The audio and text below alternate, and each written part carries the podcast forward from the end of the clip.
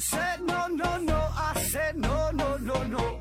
You say take me home, I said no, Perignon. You said no no no, I said no no no no, no no no no. no.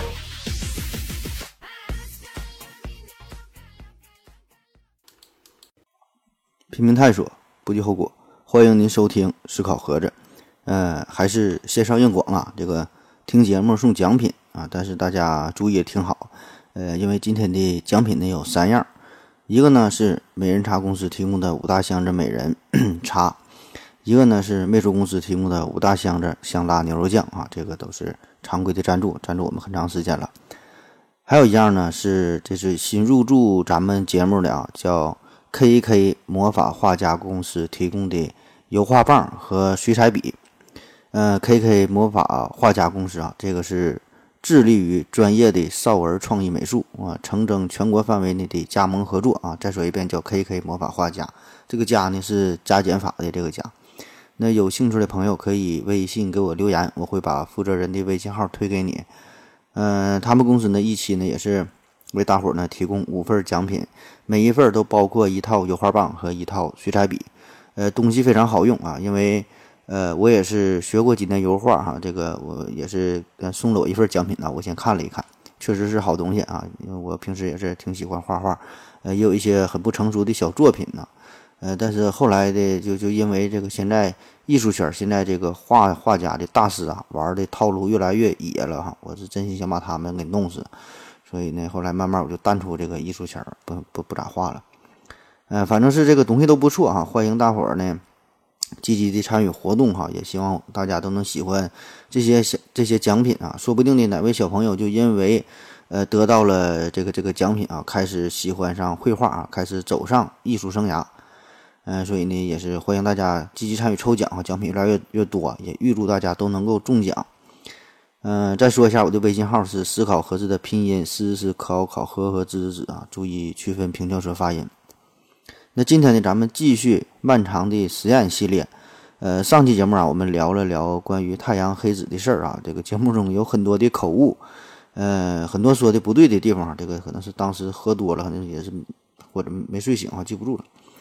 呃，比如说我把这个。水星凌日啊，说成了火星凌日啊，火星凌日。这个火星凌日这事儿吧，倒是也可能出现，呃，只是呢，它它不会在地球上出现哈，你得站在火星以外的行星上才能看到火星凌日。呃，你在地球上只能看到这个地球和太阳之间的这个水星和金星的凌日现象哈。那啥叫凌日？所谓凌日就是说，呃，这这些行星正好转到了太阳和地球之间嘛。那么你在地球上看太阳的时候。呃，就会出现一个黑点儿啊，在这个太阳表面移动啊，就遮挡住了一部分的太阳光啊，就叫凌日。那其实呢，日食呢也可以看作是月亮的凌日，对吧？就是月亮把这个太阳光就给挡住了，看起来这个上面就是一个大黑影。那只不过这个月亮离地球很近嘛，对吧？所以看起来很大啊，甚至可以完全遮住太阳啊，就日全食。呃，还有其他说错的地方，我这里就不一一检讨了啊。感谢大家的。批评啊，感谢大家的指正啊，我是虚心接受啊，坚坚决不改。呃，今天还是说这个漫长实验嘛，漫长的实验。那很多朋友都在上期节目当中也都给我留言了，说这个漫长的实验啊很有名，有个叫沥青滴落实验啊，就是呃一大堆科学家和一帮科学家蹲在实验台旁边，天天的等着看着这个沥青啊一点点往下滴。那这个实验是做了八十多年，到现在是。呃，才落下了九滴沥青哈。那这个实验很有名，大伙儿呢也都是很感兴趣嘛。所以呢，今天呢，我们就聊一聊天才成长实验啊，就是说说这个天才遗传还有成功，呃，这这方面的关系哈。那咱们这么大公司，我保证不能让你给猜透了，对吧？本来这个沥青滴落实验文案都已经写完了，然后看大伙儿都都都猜对了哈，就就一急眼我就不讲了，就连夜要赶个。这篇稿子就改了嘛，就就昨天一宿到现在也也没睡觉，白天还得跑公司的业务，啊，现在是非常困，嗯，但是为啥追追着追着要要赶这期节目？因为明天高考嘛，对吧？希望各位考生呢能睡个好觉啊，通过咱们听咱这个节目，而且呢，我感觉你听完咱这期节目之后，一定呢，呃，还是会有一些收获吧。那说说这个天才遗传成功哈，这三者有啥关系？这三个词儿啊，这个咱都非常关心啊。天才遗传成功，这个这里边的天才呢，可以说是一个中心，也是桥梁。把这个遗传和成功呢联系在一起。呃，要说天才这俩字儿吧，对吧？我们都很关心啊，都很在意啊，都希望自己能成为一个天才。但是很遗憾的就是呢，咱们百分之九十九点九九九九九啊，绝大多数多数的人，咱们都是平凡人啊，非常非常的平凡。所以呢，这就产生了一对矛盾。就一方面，我们都会呃认为这个遗传呐，遗传有着巨大的作用。所以呢，对吧？咱们父母也都是平凡人，也都是一般人。所以呢，这个整个这个家族没有什么特优秀的基因，所以呢，自己不是天才，自己很平庸，哎，这事儿很正常，对吧？这事儿不能怪我呀，对吧？是我的基因不好啊，对吧？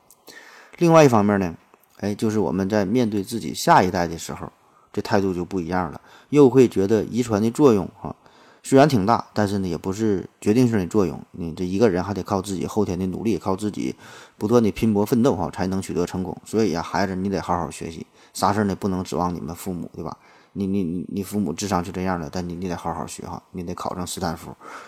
那么这这这种感情，这大家都一样嘛，都喜欢用双重的标准啊，就就来处理问题。就是对于自己啊，非常的开脱，给自己找很多理由；那对于别人就非常的苛求，对吧？你看别人照相照的好看，哎，就说人家相机好，手机好；看到别人照片照的不好看，就说人家这个拍拍照水平就不行了。那另外就是这个天才和成功有啥关系呢？这事儿吧很难讲，对吧？因为这个天才和成功，呃，本身这两个词儿啊就很难去简单的定义。嗯，啥叫成功？啥叫不成功？对吧？你这个现实当中有很多很多例子哈，那很多例子你都随便举，对吧？有一些就是有一些天才虽然是天才，但是呢没能成功，这样人也有。比如说方中勇。那有一些天才他成功了，人家是天才，确实也成功了。比如说歌德。那也有一些成功的人，他不是天才；也有一些成功的人，确实就因为他是天才。所以这个例子吧，呃，能举出一大堆。所以说这二者关系吧，很微妙，呃，很暧昧啊，好像呢，呃，有有关系，好像呢也没啥关系。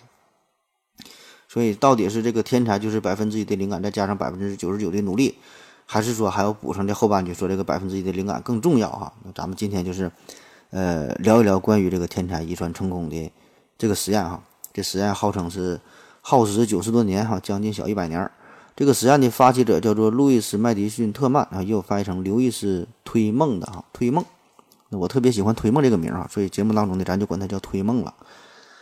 嗯，推梦，这是一位出生在美国印第安纳州的一个这个心理学家，哈，他的头衔非常多啊，因为最后他他这个功成名就嘛。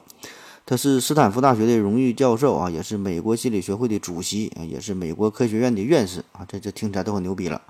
但是呢，这还都不算啥，最狠的是他被称为智商之父，智商之父啊，倒不是因为说他智商多高，而是因为呢，他在这个智商检测方面做出了杰出的贡献啊，使得这个智商检测这项工作更加的规范化、合理化，也使得智商这个概念深入人心，也让我们了解到，智商这个词儿呢，呃，不仅仅是一个纯理论研究性的东西，就是逐渐的变成了，呃，更加富有实际作用的，更加。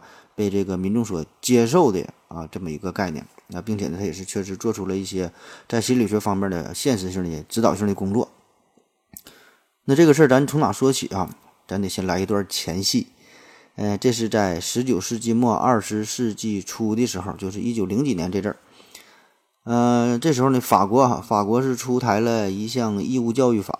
呃，义务教育法吧，那就是说让所有的适龄的儿童都得接受。公立学校的教育都得上学啊，不能说你因为家里穷啊，或者是地处一些偏远地区啊，这孩子就不上学了啊，就成文盲了。就是全民普及这个基础教育，对吧？你这个出发点很好，这是个大好事儿。可是呢，随着这个义务教育法的推广，哎，慢慢就浮现出了一些问题。最明显的是呢，就是容易暴露出智商的问题。啥叫暴露出智商问题？就是你在没有进行义务教育之前，这些孩子都不用强制上学。可以待在家里边快乐的玩耍，对吧？就是你想学习也可以学，对吧？在家里，呃，自己随便学一学也就够了，不用和别的孩子进行比较，也不用，呃，完成和别的孩子一样的功课，对吧？大家都是散养，都是野蛮生长，就没没有没有比较，那没有比较就没有伤害，对吧？可是呢，这回不行了，这不推广义务教育嘛？大伙儿呢，这个小孩都得。呃，到上学时候得送到这个校园里边，接受同样的教育，完成同样的作业，对吧？进行同样的教育，那么这个时候呢，就会暴露出差距，哎，大伙儿呢这就不一样了。那有的小孩很聪明，有的小孩明显的就就跟不上，不爱学习。那怎么办，对吧？那这种孩子只能是早早的就辍学了呗。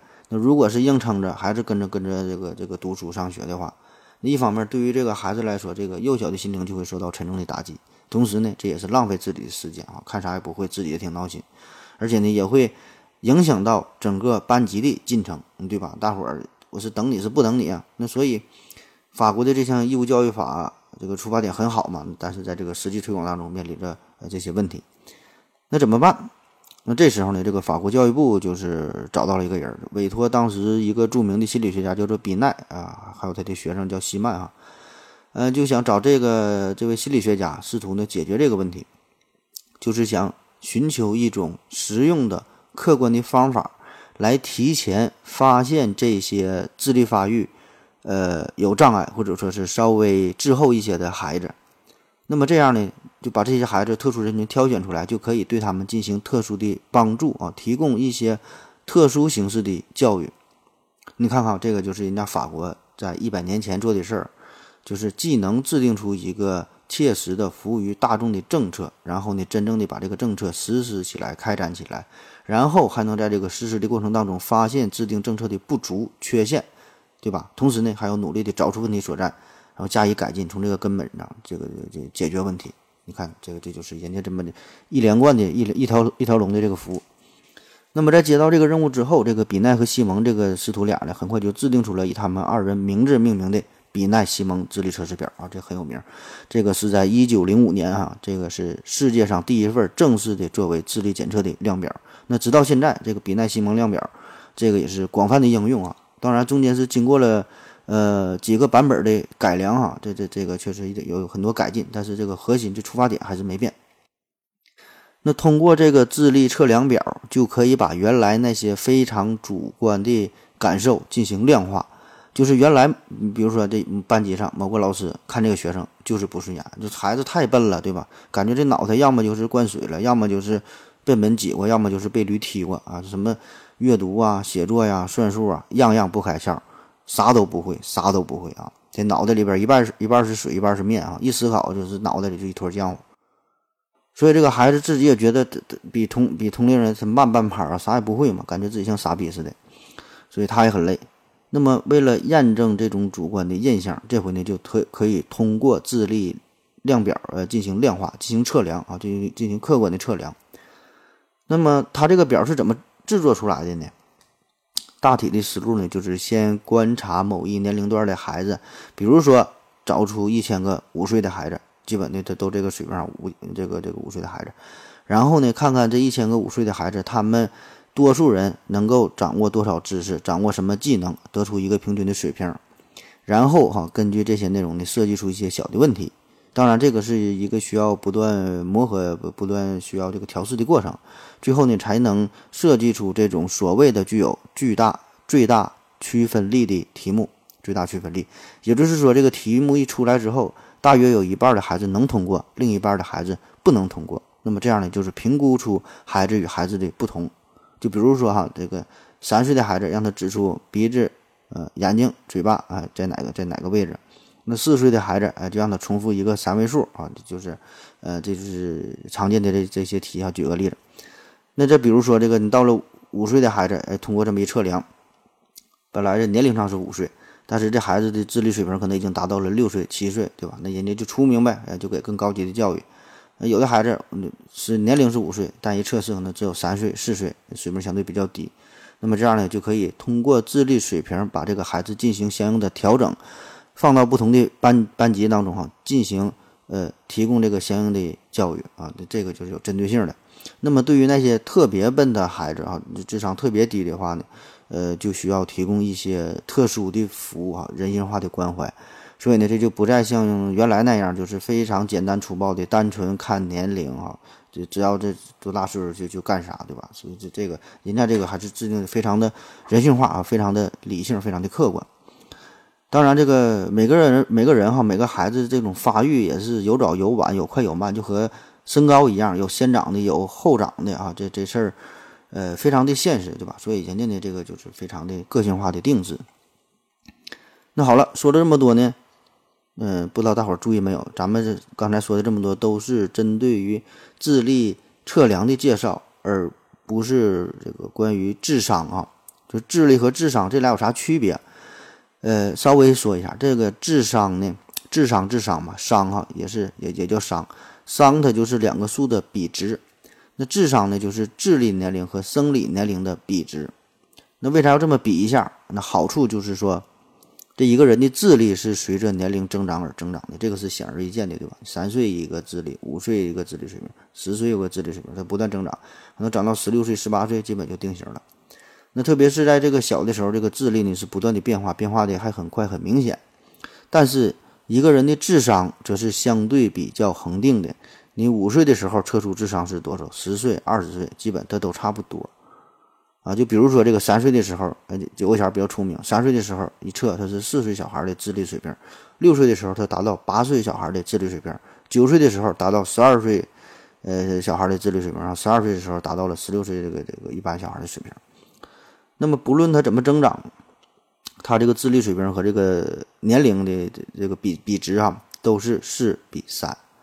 嗯，那么这个一算哈，就大约等于智智力年龄就是生理年龄的一点三三倍，然后把这一点三三乘以一百，就等于一百三十三，这个就是这孩子智商，这就相对比较恒定的。那么大多数人的这个智力年龄和生理年龄基本都是一致的啊，都差不多的，比值都是一，也就是说这智商呢差不多都是一百啊，咱咱基本都这样。当然，这个事儿准不准啊？咱也不用这个这个过于深入的计较，反正这就是当时他提出的一种计算方法，一个全新的理念。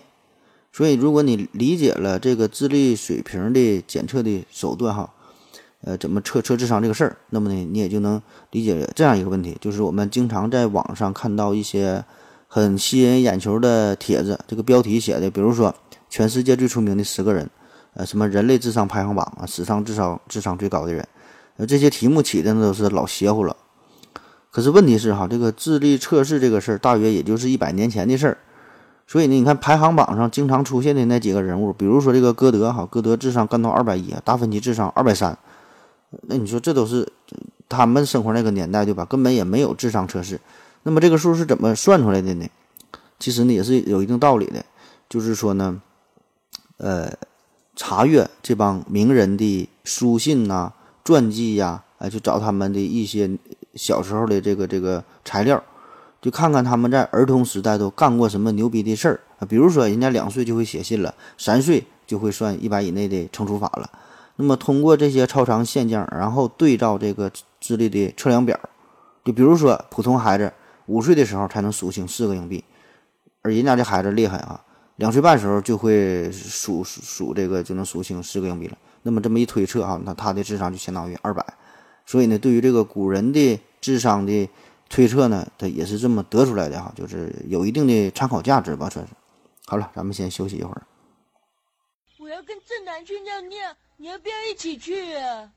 我也要去。哎，风姐，我要跟正南、阿呆一起去尿尿，你要不要一起去啊？嗯，好了啊，喝了口水回来，咱们继续聊。这个前戏准备完了，下面呢就要请出这咱们这个今天的主人公了。我估计都快忘了啊，就是最开始提到的这位叫做推梦啊，推梦先生。推梦这个人啊，他从小就对那些呃在某方面不同于别人的这些人呢有着深刻的印象。比如说，哎，看到一些人，为啥这个人的普通话说的这么普通还能当主播，但是这节目还能这个做的这么好，对吧？那为啥这个人啊用这么破的手机能拍出这么美丽的照片？哎，他身上一定有着某种特殊的能力，所以呢，这个这个这个推梦啊，就对这些事非常感兴趣，就想研究一下。同时呢，他也是深受进化论的影响，坚信每个人呃都有个体性啊，人和人就不一样。那么个体性的不同是有着这个生物学基础的，所以呢，他就一直呢想研究这个事儿，一直呢就想理解个体差异的事儿啊，对这方面很感兴趣。后来呢，他就从事了心理学的研究工作。那咱书说简短，就这时候呢。他是已经工作了，已经是在这个斯坦福大学工作了。那在他的工作当中，哎，这时候他就听到了之前咱们讲的这么一大堆的事儿，就是法国的比奈和西蒙整出了一个测量智力的方法，这个比奈西蒙量表。那么这个事儿就很有启发意义，他就想把这个量表啊应用到自己的研究当中。就借助这个智力检测这个办法，就可以深入的开展两方面的研究啊。一个呢就是个体之间的先天差异究竟有多大，另外一个呢就是个体差异在不同的总体中呈现出怎样的特定的变异模式。说的通俗点就是，呃，这个孩子那一出生刚出生之后，对吧？大伙都都一样，都是小孩嘛，对吧？都是一张白纸。那么是否存在着先天性的差异呢？就是大伙儿是不是真的不一样哈？嗯，是否真的就有天才儿童出现呢？那么如果这个孩子之间真的有非常明显的差异，那么这种差异对未来的这个整个人生哈这一生的发展又会造成什么样的影响呢？他就想研究这个事儿。那么借助比奈和比奈西蒙这个智力呃测量表，就可以对孩子的智力这个水平做出一个评价，就可以筛选出所谓的天才儿童。并且呢，可以对这些天才儿童进行长时间的观测，看看这些天才儿童到底能发展成什么程度，到底能是个什么德行啊？这个就是推梦关于天才儿童观察计划的一个呃当初这个设计理念。那需要强调的就是这个呃推梦的这个这个想法啊，这个就是和比奈西蒙当时的呃想法有着本质的区别哈。呃，因为比奈西蒙他俩这个当初的目标是想找出那些智力偏弱一点的儿童，然后给他们提供特殊的帮助，这个推梦呢，则是力图呢把这个智商测试这个方法哈用在孩子的分类上，然后呢，呃，针对于那些天才儿童啊，观察他们以后的成长轨迹，并且呢找出一些这个先天性的性格和未来发展啊这个之间的一些关联。那同时是为了适应这个美国的国情嘛，这个推梦的就就是。呃，做了一些改良啊，把这个比奈西蒙量表进行了一些改良，这样呢，在一九一六年就诞生了著名的斯坦福比奈量表。那因为他在斯坦福工作嘛，所以有叫叫斯坦福。呃，同时呢，也是为了表示对前辈的尊敬啊，还是注上了比奈的名字，所以叫斯坦福比奈量表。那在此之前呢，其实有很多很多人做过和这个推梦类似的工作啊，也就把这个表进行改良，但是呢，都没有推梦做得好。那推梦采用了智商这个概念作为评估个体智力水平的一个标准，这就使得智力测试能够用于高年龄组，那就不再局限于儿童了，呃，也就是扩大了它的应用范围。所以这个斯坦福比奈量表也是当时公认的最好的智力测量工具之一。呃，但是当时啊，就刚推广的时候，刚提出这个量表的时候呢，在美国也是很有争议，对吧？因为你感觉把这个人的智商啊测量出来之后。就感觉像把这个人呢分成了不同的档，那这样的话呢，有一些自认为很聪明的人，一看这个智商测量出来不是很高就不开心，而那些智力水平低下的人啊，总感觉啊就是在别人面前多少有点难堪啊，不好意思呗。但是不管怎么说吧，这个推梦的工作这是一个好的开始，将科学的方法应用到心理学之中，这个绝对是一个很有开创性的进展。呃，也被誉为哈导致了科学心理学在社会政策领域当中史无前例的应用。那接下来啊，就是在一九二一二一年，一九二一年就要开始这一场漫长的实验了。当时推梦呢是招募了一共一千五百二十八名的参与者啊，都是小孩儿。这些人呢，基本呢都是上从三年级到八年级的学生啊，十多岁。那这些人都是经过了推梦的智力测试之后啊，并且是筛选出的这些智力水平远远的高于正常人群的平均水平的人哈，智商都超过一百四，平均智商据说是高达一百五十一，其中哈更是有七十七个人的智商在一百七十七到二百之间哈，绝对是天才中的天才。然后呢，就对这些天才儿童进行了长期的追踪调查，调查的内容哈包括很多方面，呃，他的家庭背景啊。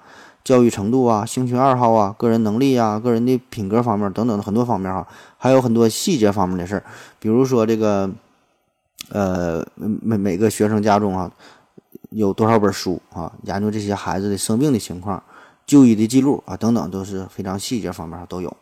后来呢，这个这个这研究就是著名的天才遗传研究哈，呃，genetic studies of 呃 genius。那从一九二一年正式开始嘛，之后呢是分这个推梦分别在一九二八年、一九三六年、一九四六年、一九四五年、一九五零年、一九五五年这些时间对这些学生的资料进行了收集整理。很遗憾的是呢，到了一九五六年啊，就是在五五年整理之后啊，第二年推梦就离开了人世。那后续的工作呢，由他的这个同事进行接手，然后呢，又在一九六零年、一九七二年、一九七七年、一九八二年、一九八六年观察受试者人生当中的成功经验呐，其他的一些生活背景。那么这个调研工作呢，一共是持续了九十多年，一直是持续到了二零一零年左右。因为这个时候这帮受试者基本都非常老了哈，死的差不多，没剩几个人了哈。这是你想一九二一年开始的这帮人十多岁，到了二零一零年哈，基本都都一都得一百岁了。那在这些人群当中啊，其实很有意思哈。呃，这些天才儿童最后呢，呃，算是成为了不大不小的名人吧哈。呃，这里边呢比较有名的，就是有这么一个人，是美国前心理学会的呃心理学叫前主席啊，美国心理学会的前主席希尔斯，这个就是当时推梦追踪的天才儿童哈，成为了心理学会主席。还有一名呢叫做克隆巴赫啊，这也是一个很有名的心理学家，还当选过美国的院士，当然咱咱都没听过。那另外呢，这些人当中呢，也有一些人成为了律师啊、大学老师啊、商人呐、工程师啊、作家呀。还都算的不错哈，这个都算是在各自的领域当中做出了应有的贡献。呃，但遗憾的是呢，就是没有特别有名的，或者说是对世界产生重大影响的人物，或者说是说出来一说出来你都听过的人啊，这种这种人在这个测试名单当中呢，没有哈，没有这么一等一的人。呃，当然也有一部分人呢，就是在成年之后并没有。取得所谓的事业上的成功啊，更有百分之三十的男孩和百分之三十的女孩，呃，没能大学毕业。而更有趣的呢，就是当初被拒绝的这个小学生当中，哈，后来还有两个人获得了诺贝尔奖。那其中一位就是大名鼎鼎的肖克利啊，就是研究晶体管那个人。咱之前讲这个半导体啊，讲晶体管的节目，多次提到这位大神肖克利啊，更是呃缔造硅谷的辉煌啊。这肖克利很很厉害。呃，但当初这巧克力上学的时候，上小学时候，这个智商测试呢只有一百二十九，所以呢没能入围推梦的呃这个天才儿童的观察计划。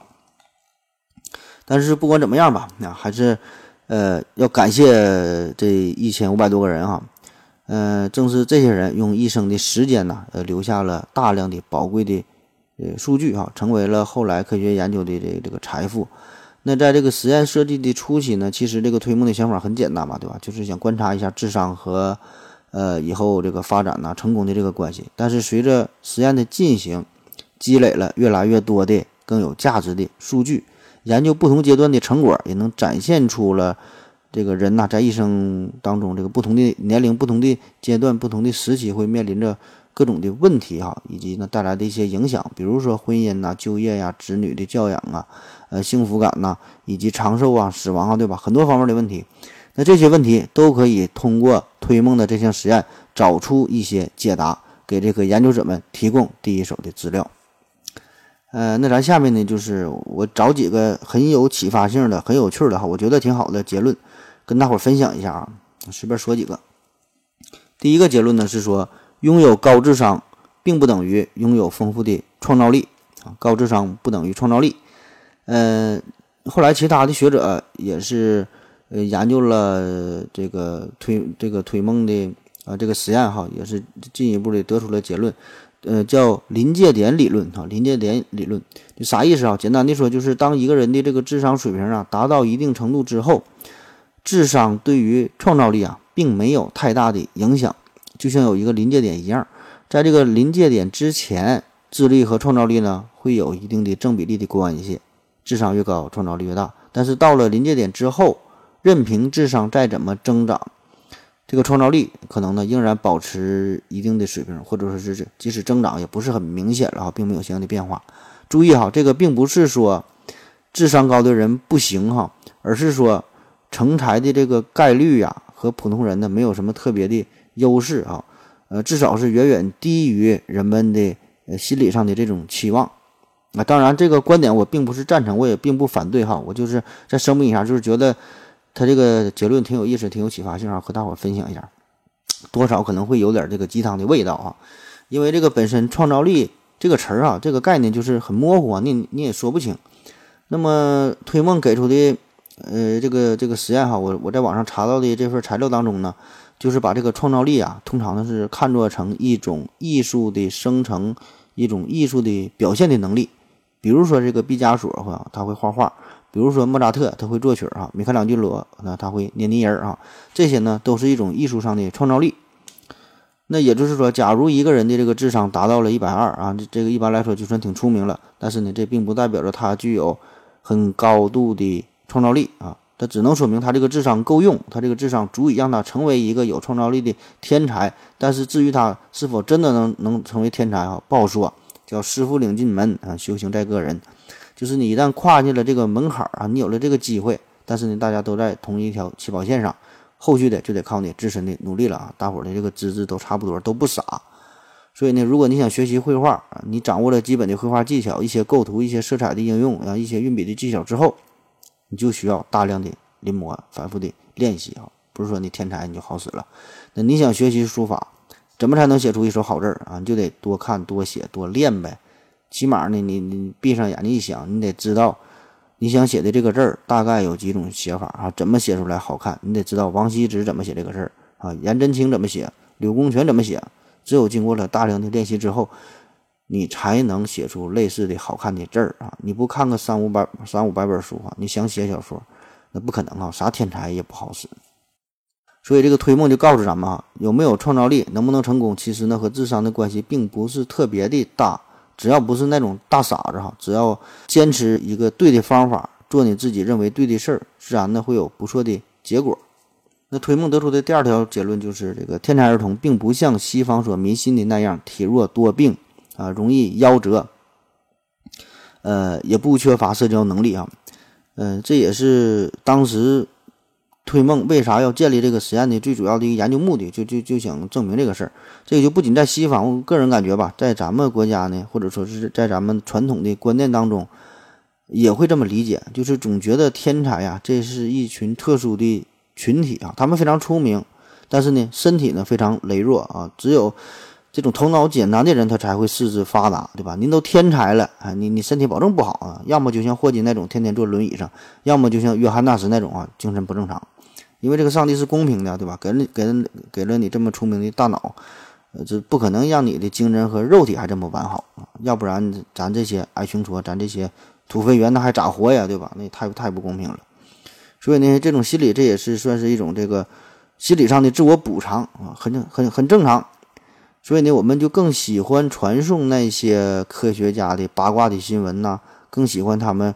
呃，做出疯狂的举动啊，哎，感觉他们不正常，那才好呢。而像之前说的两获诺奖哈，巴丁这种非常平和、非常低调的大神，自然的就会淡出人们的视野啊，大伙儿不会关心这种事儿。所以呢，我们也经常这个信奉一句话嘛，叫这个“疯子疯子和天才只差一步”啊。前几年还有一本书，呃，“天才在左，疯疯子在右”哈，也挺火，就说这个事儿。所以推梦呢，就想深入研究一下，看看。到底是不是天才们都身体不好？是不是他们都很疯狂？嗯，个人感觉吧，这个确实啊，科学家多少呢会会有有一些疯狂，这个确实是。嗯，为啥说有这个事儿哈？确实有几分道理，因为这个呃，这是一个很综合性的哈，有很多复杂的因素在里边。那比如说哈，有一些确实是基因造成的，就像是这个电影呃《语言的原型》哈，这就是一个天才型的自闭症。那再比如哈，有一种说法叫“只有偏执狂才能成功”啊，确实是对吧？那就是一些性格内向啊、孤僻呀，那这种人才会更加专注于某一个特殊的领域、某一个特殊的方面，他才能深入的研究啊。比如说数学家佩雷尔曼哈，就喜欢做数学题。那也有一些是是因为啥呢？就是这个天才本身呢，他就是做了一些稍微有一点小个性的事儿啊，或者是人家只是做自己喜喜欢做、自己想做的事儿。这个事儿要是放在平民老百姓身上，算不了什么大事儿，对吧？只能说是有点小个性。但是呢，放在天才的身上就不一样了。由于天才的光环效应，不管做啥事儿都会被刻意的放大。嗯，比如说杨振宁娶了一个非常年轻的娘们儿，对吧？而推推梦啊，他最后给出的结论就是说，这个天才儿童的身体和心灵都很健全，不像大家印象当中的那种体弱多病、精神分裂啊。人家的这个社会能力也不像我们想象中的这么差，人家呢过得都很好哈。很多时候，他们只是觉得人间不值得，不想和智商低于一百二的人说话啊，所以就造成了我们这种误解。那么这个哈，这是推梦根据自己多年总结出来的、总结出来的这种人肉大数据呃得到的结论啊。我再强调一下，这个是推梦得出的结论啊，对不对？咱不管啊，这你也不用反驳，也也不用赞同，咱就是听一下他这个结论啊，就听个热闹就行了。因为确实他设计的这个实验呢，这本实验本身也是有一些缺陷、不太合理的地方，呃，中间就会很多人为的干预的因素啊，比如说这个推梦的它这个样本选择就有很大的偶然性，嗯，测试的管理在很大程度上呢也是基于教师的推荐信，所以并不是这种随机的选择，嗯，他选的这个样本也是缺乏代表性哈，其中超过百分之九十都是白人，而且都是中上层阶级。然后呢，推梦还甚至让自己的孩子也是报名参与了这个测试哈，你想那能准吗？更更有甚者呢，这个推梦呢，为了使实验结果符合自己的期望，呃，为这个实验参与者呀还写了推荐信哈，帮助其中一些人进入到了斯坦福大学上学啊。所以呢，这个整个的这个实验设计来说呢，并不是具有很强的代表性，也没有什么太大的说服力啊。所以呢，咱就是听个热闹哈。以上这些都不代表本公司的观点。好了，咱们再休息一会儿。我要跟正南去尿尿，你要不要一起去啊？我也要去。哎，风姐，我要跟正南、阿呆一起去尿尿，你要不要一起去啊？嗯，好了啊，尿了个尿回来，咱们再接着聊，继续说说这个推梦这个百年实验得出的一些结论。呃，再说一条挺有启发性的，他说呀，在智力水平表。表现相差不大的条件下，一些人格特征差异往往对个体间职业成就的差异起着重要的影响作用。啊，这话听起来不是特别好理解啊。用咱们现在话说，很简单，就是职场上情商比智商更重要。当然，这里边有两个大前提：第一，这个智商别太低；第二呢，你智商也别太高。就是按照这个正态分布的情况下呢，这两种都是非常少见的，对吧？就你要真要智商负十五，那你也找不到工作。你真要是牛逼到像牛逼顿、牛逼顿爵士这份上，你你也不屑于找工作哈，你也不用找工作了。所以呢，我我是个人比较认同推梦这个观点，对吧？起码咱们在咱中国社会，在咱们中国的职场上啊，在智智商水平都差不多啊这种情况之下，情商。往往呢起着更重要的作用啊，发挥着比智商更重要的作用。就对于咱们百分之九十九的人来说，我觉得咱们的这个工作，咱都没有什么太大的技术含量在里边儿。真正消耗在工作上的时间和精力哈，可能连一半都不到。就是咱们时常最令咱们感到困惑的，并不是工作本身，而是呢那些二逼难缠的甲方，而是那些反复无常哈、没有大脑的领导。而是那些呢非常腹黑、非常阴损的同事哈，咱这咱一天都忙活这事儿了。还有一些呢，就是各种莫名其妙的规章制度，这些东西都是呃耗费了我们的青春，消磨了我们的斗志啊。咱们一天天面对这这这些情况，一天都不知道该咋办。所以这时候你智商基本派不上用场，这时候呢就需要一种特殊的大智慧，也就是所谓的情商。当然，在咱们之前有一系列节目当中啊，专门讲过智商啊、情商啊。呃，这这这个节目哈，这个你的智商已不足，请及时充值啊！这个系列，我当时说这个情商这个词儿啊，这本身就是一个伪概念，对吧？根本就没有情商这个事儿啊！咱们只是把那些与智商无关的东西都统称为情商了啊！你你也可以这么叫，比如说一些基本的礼仪，一些待人接物的准则，一些职场上各种套路哈。各种明规则、暗规则、潜规则，好吧，很多东西你都可以称作为情商，当然你这么叫也行。所以你看这事儿哈，不仅在中国有，美国也有，而且呢是在美国将近一百年前就有。推梦呢也早就意识到了，在万恶的资本主义社会啊，也也有这种后悔学理论。这个呢就是美帝国主义在上演的一场赤裸裸的官场先行记。还有一条重要的理论说，这个天才儿童的智力优势保持到成人期，甚至是老年期。因此，个体的智商呢是相对稳定的。当考察的范围扩大到总体智力分布的全域后，智商的稳定性就表现得更加明显啊。这个没看懂啊，也没啥太大意思，就不详细解释了。其实推梦的这项研究呢，还有很多很多重要的结论哈，它这个它这个成果。但是呢，很多更多的都是这种专业性很强的啊。说起来呢。很乏味啊，这些东西我就不一一解读了，咱就是尝个新鲜，听听这几个，大概了解一下就足够了啊。这玩意儿它不是说没有意思的东西，从我嘴里说出来它就有意思啊。这个只是咱们呃非常强大的文案组在收集了大量的资料之后，最后呢只提取出了可能连十分之一都不到的最精华、最有意思的地方讲给大伙儿听。所以呢，你听起来，呃，感觉挺好玩啊。看似信手拈来、娓娓道来，其实呢，这种随性、这种自然的表达，这背后呢，一定是有着深厚详实的参考资料作为支撑的，是以这种大量的阅读和反复的练习作为后盾啊。所以呢，你听起来才是。条理清晰又富有逻辑啊，还很幽默啊，还能起到很好的催眠效果啊。这个不是随随便便就能达到这种效果的。所以呢，有朋友给我留言就说呀，你你你随便找个话题，你随便说哈，一天一更，说啥我都爱听。这事儿啊，还真没那么简单啊，这这不可能说啥都都爱听。扯得有点远了哈，还得说这个推梦。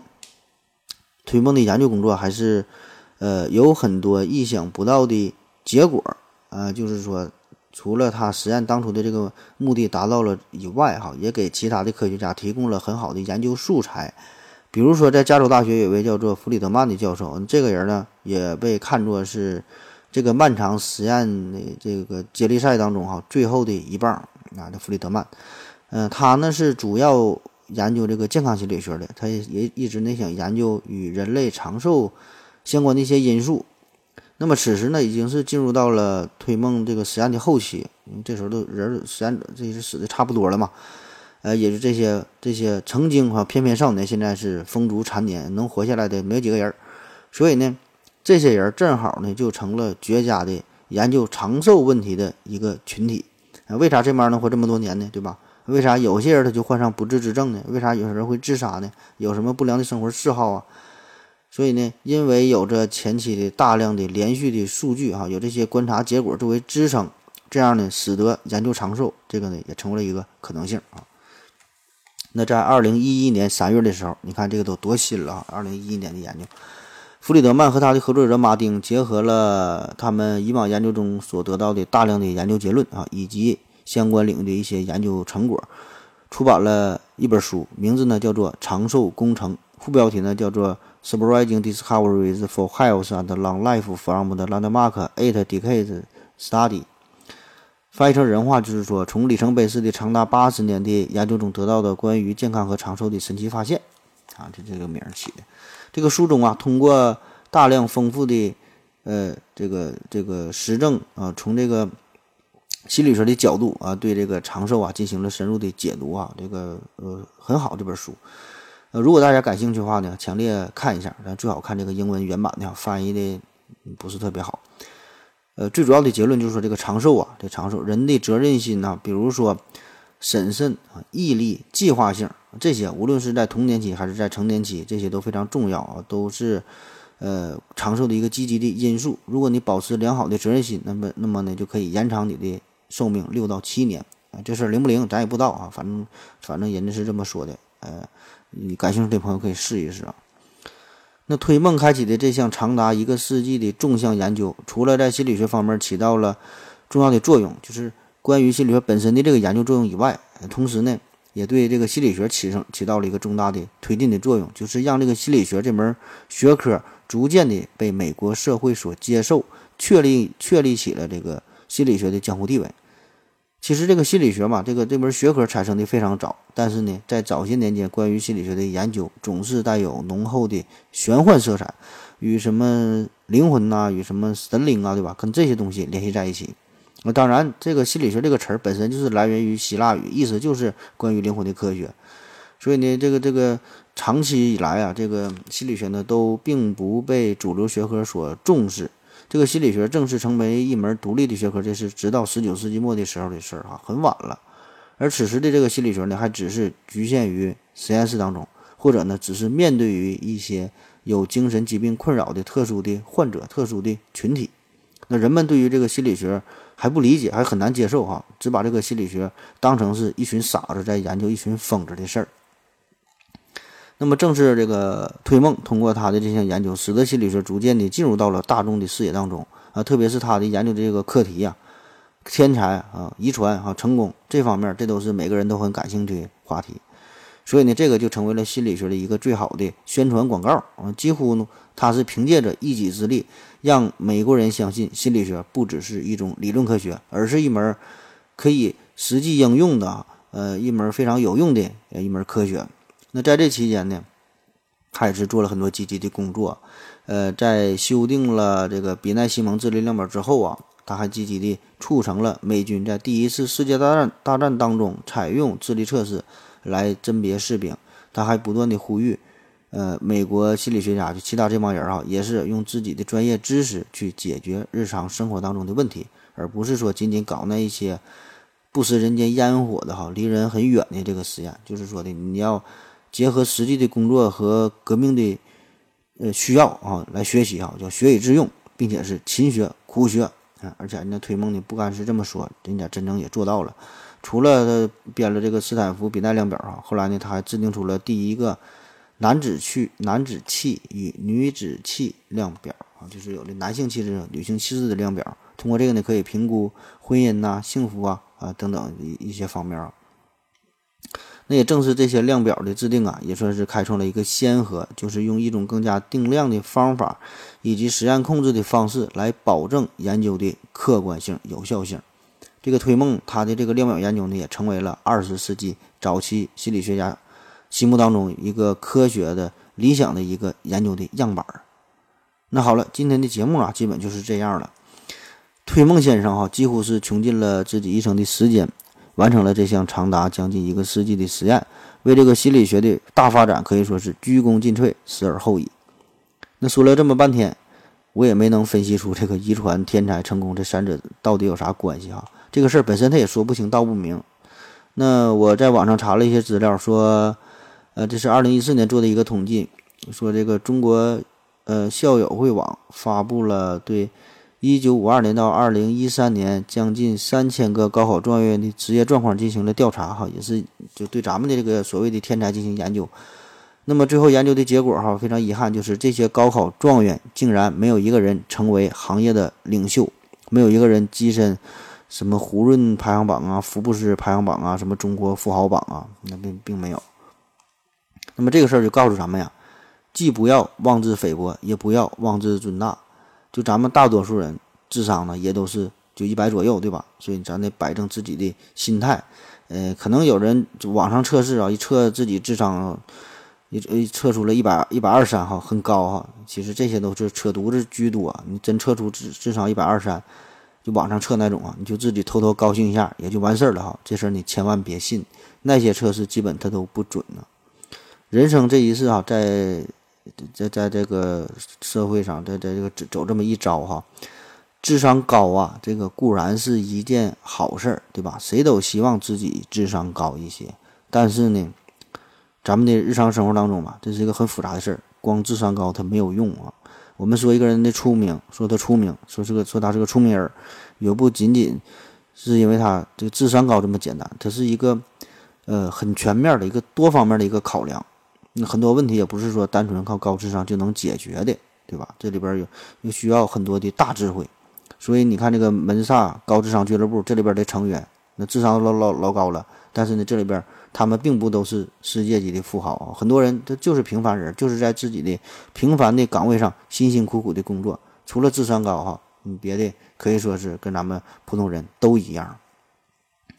那遗传这个事儿啊，我们也改变不了。自己是不是天才，这个呢是父母决定的，这个呢是嗯老天爷给的，对吧？在出生那一刻就已经注定了，所以叫天才嘛，对吧？天才天天生的这些呢，不是咱们能决定的，咱们能够把握的。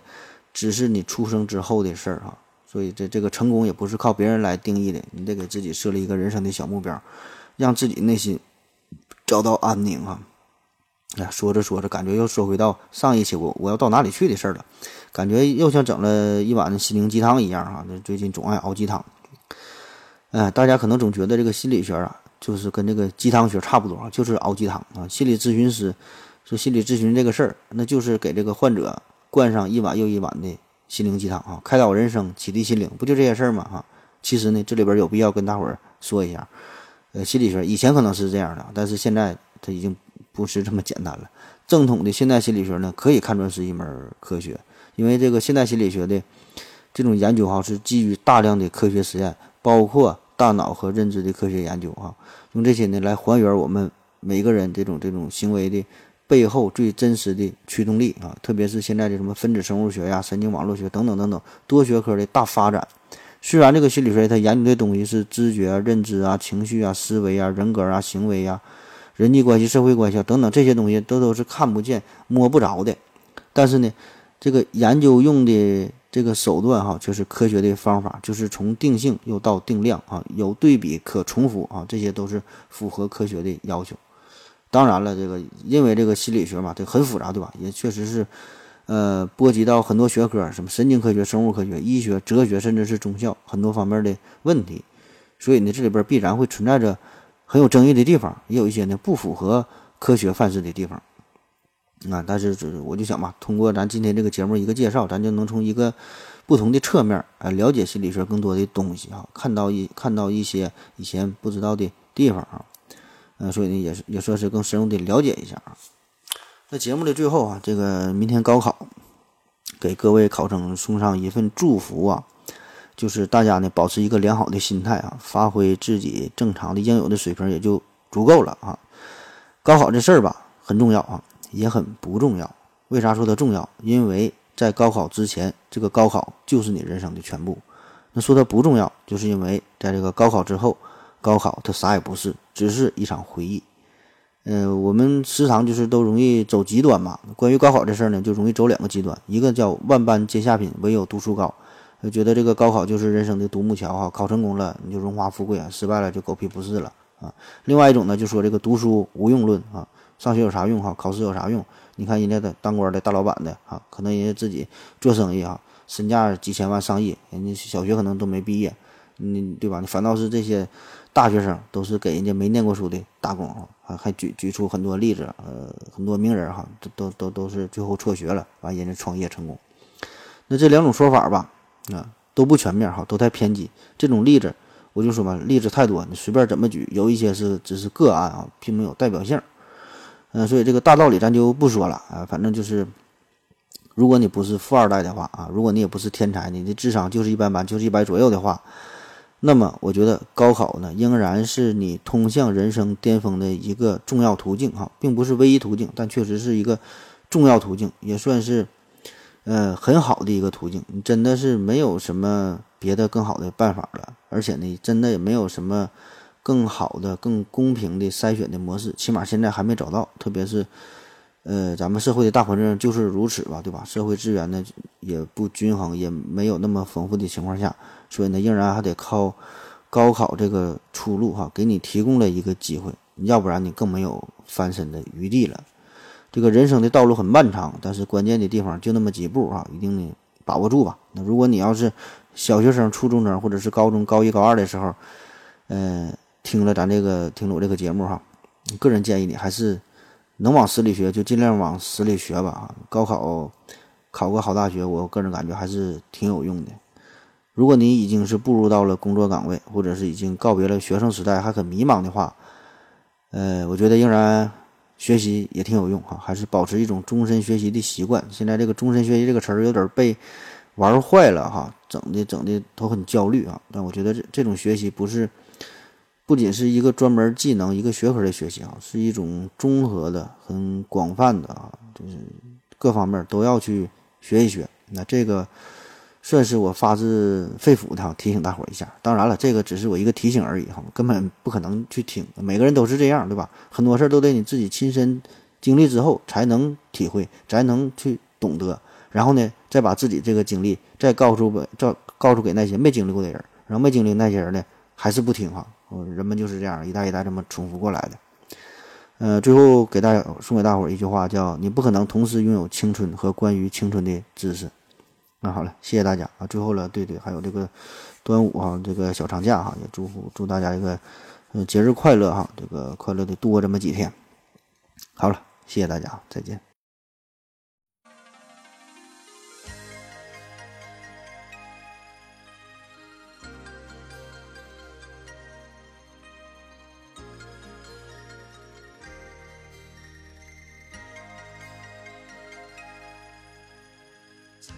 随风飘荡，随着一生起的浪，你我在重叠那一刹，顷刻各在一方。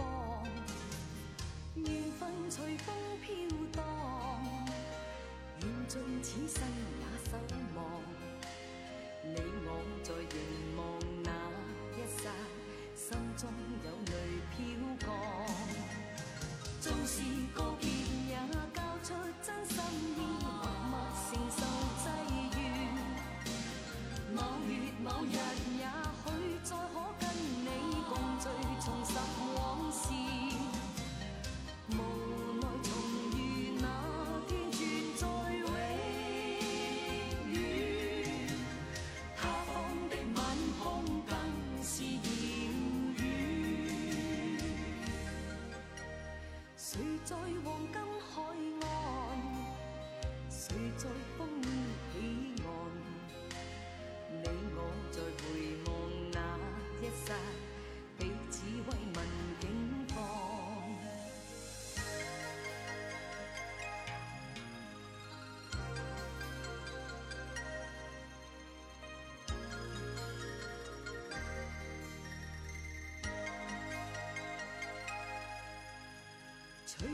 随风飘荡随着一生里的浪。